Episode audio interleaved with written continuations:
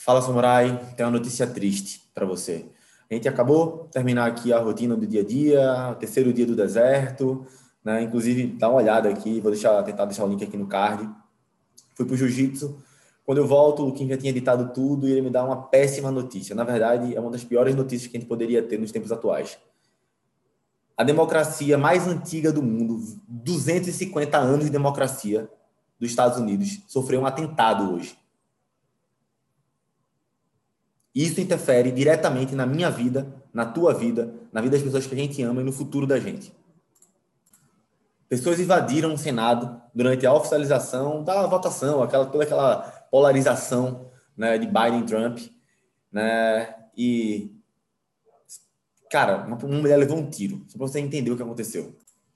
A sessão foi encerrada, políticos tiveram que sair e ser evacuados pela Força Nacional. Nesse momento, quando estou gravando esse vídeo, tem cara, manifestações no meio da rua, né? E você tem que entender o seguinte: se essa sessão não acontecer hoje, dia 20 de janeiro, Biden não poderá assumir, tomar posse. E vai ser a primeira vez que isso vai acontecer. São 250 anos de esperança, 250 anos, 250 anos de esperança de fato, forte, rígido. Se você concorda com os Estados Unidos ou não, problema seu. Mas o fato é o seguinte: eles são símbolo da democracia. E isso conta muito para a gente. Já parou para pensar a que ponto chegamos com a polarização? Pais brigando com filho, filho brigando com irmã, irmão brigando com irmãos, namorados, marido e mulher, sócios, pessoas que cresceram juntas, criaram coisas juntas, prosperam juntas, brigando por causa de polarização, o jeito que as pessoas enxergam o mundo ou o que acha correto na política ou não. E eu fico me perguntando o que é que vai acontecer no Brasil. Você já parou para pensar nisso?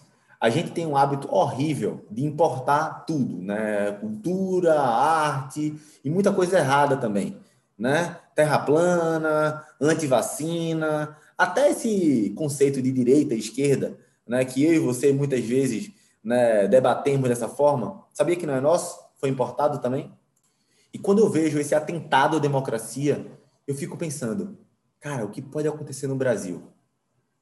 E por que essa polarização está levando a gente a lugares extremos no dia de hoje? Cara, uma mulher foi baleada, velho. Uma mulher foi baleada. Eu fico pensando, será que essa mulher tinha filho? Como é que tá a mãe dessa mulher? Como é que tá a melhor amiga, o melhor amigo dessa mulher? Mas eu queria dar um cunho mais científico ao que eu vou falar agora.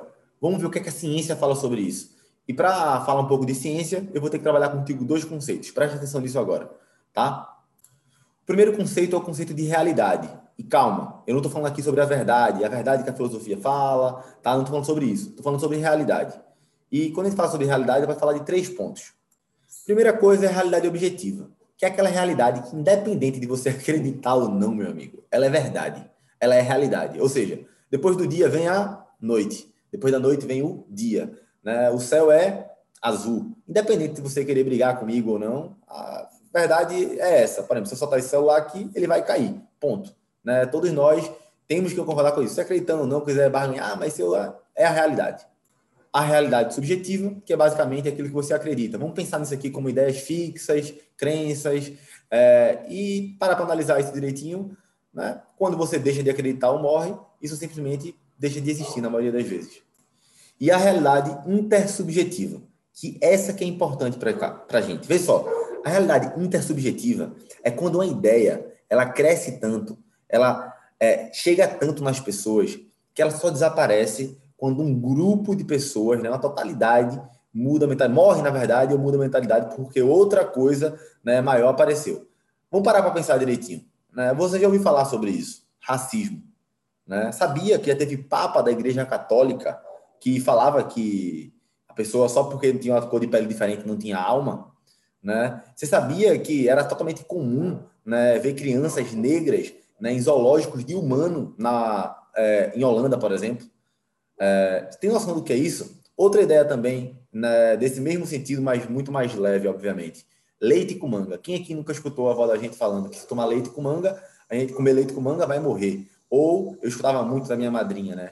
Sair do sol não pode tomar banho rápido. Por quê? Porque senão pode ter um treco. Na verdade, a ciência prova que não tem nada a ver com isso né? Porém, são realidades. E ela molda muito o que a gente acredita do mundo.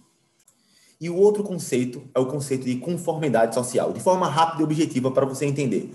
A gente foi moldado dessa forma. Basicamente, era o seguinte: antigamente, nossos ancestrais estavam vivendo todo mundo lá nas cavernas. E o que é que acontecia? Quem não estava de acordo com o grupo, o jeitão do grupo, ia para fora da cerca. E aí era comido por um tigre dentro de sabre.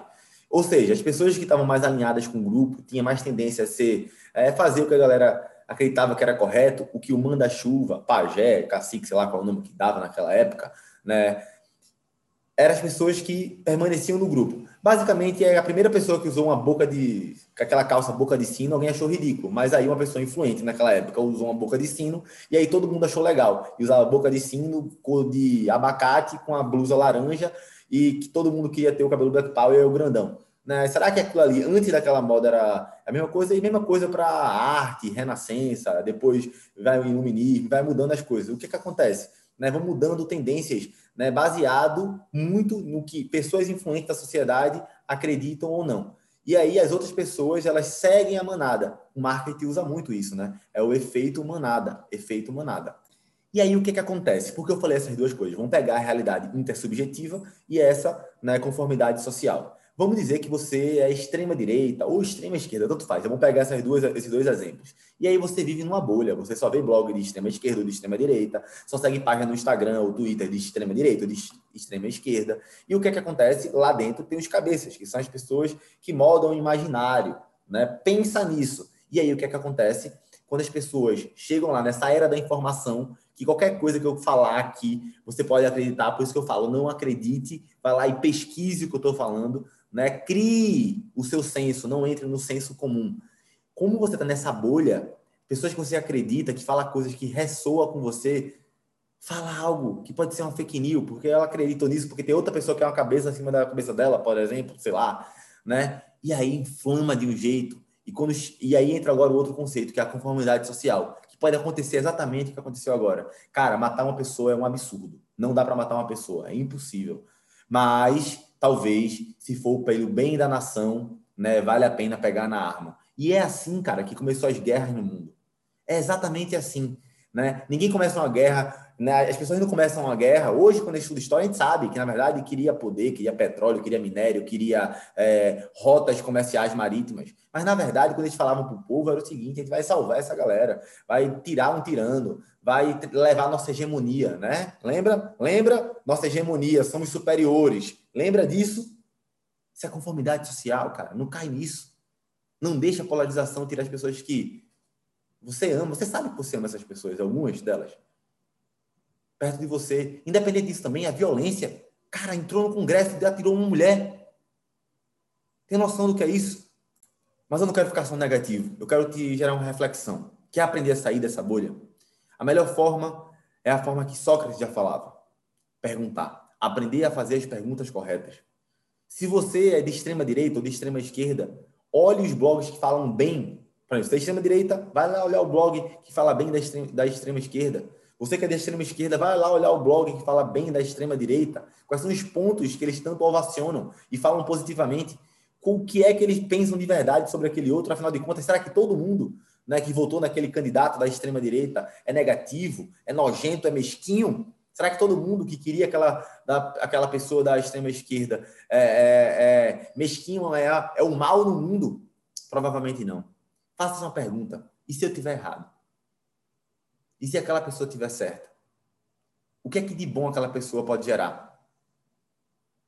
O que é que de proveitoso a gente tem?